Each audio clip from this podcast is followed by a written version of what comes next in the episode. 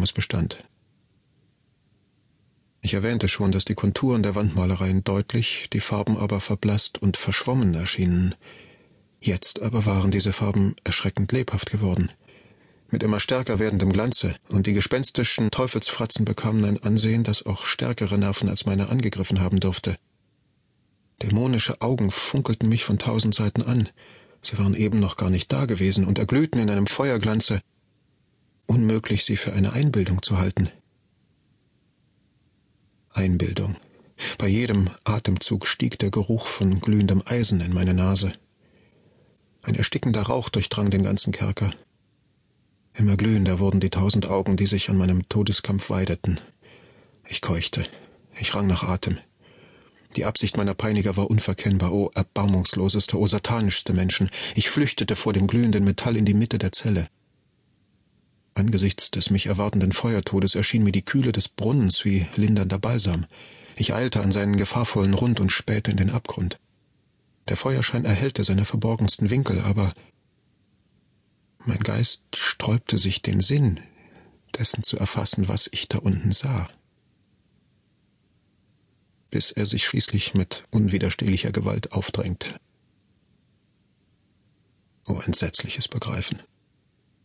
Oh, Wortloser Ekel, oh Grauen, über alles Maß. Alles, nur nicht das.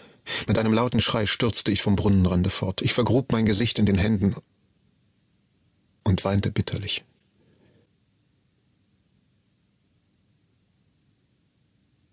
Unheimlich rasch nahm die Hitze zu, und zitternd wie im Fieberwahn hob ich abermals meinen Blick. Wieder hatte sich etwas verändert, eine Veränderung an der Form der Zelle. Wie vorher verstand ich auch diesmal nicht den Sinn der Veränderung. Doch nicht lange ließ man mich im Zweifel. Zweimal war ich dem Tode entronnen. Die Rachsucht der Inquisitoren war aufs äußerste angestachelt. Man zögerte nicht, mich nun mit dem König der Schrecken bekannt zu machen. Der Raum war quadratisch gewesen. Jetzt aber sah ich, dass zwei seiner eisernen Winkel spitzer geworden waren. Mit leisem, ächzenden Knarren schoben sich die Winkel immer weiter zusammen. Ein Augenblick später hatte der Raum die Gestalt eines Rhombus, aber dabei blieb es nicht. Und ich hatte dies nicht einmal gehofft oder gewünscht. Ich hätte die rotglühenden Wände an meine Brust drücken mögen, wie ein Gewand ewiger Ruhe. Tod, sagte ich, jeden Tod, nur nicht der im Brunnen. Narr, der ich war. Begriff ich denn nicht, dass es der einzige Zweck des brennenden Eisens war, mich in den Brunnen zu drängen? Konnte ich denn der Glut Widerstand leisten? Und wenn ich es gekonnt, musste ich nicht dem Druck der anrückenden Wände nachgeben. Enger und immer enger schob sich der Rhombus zusammen, mit einer Schnelligkeit, die mir keine Zeit zum Überlegen ließ. Seine Mitte und also auch die größte Weite lag genau über dem gähnenden Abgrund. Ich wich zurück, aber die immer näher aneinander rückenden Wände drängten mich immer weiter. Schließlich gab es für meinen wunden, zuckenden Körper keinen Zoll Raum mehr auf dem festen Boden. Ich gab den Kampf auf. In einem einzigen, langen, lauten, verzweifelten Schrei machte sich die Todesangst meiner Seele Luft.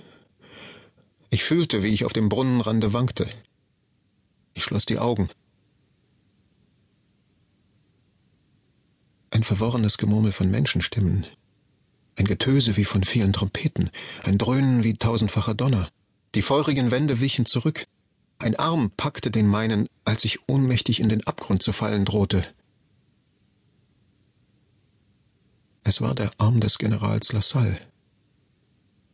Die französische Armee hatte Toledo besetzt. Die Inquisition befand sich in den Händen ihrer Feinde.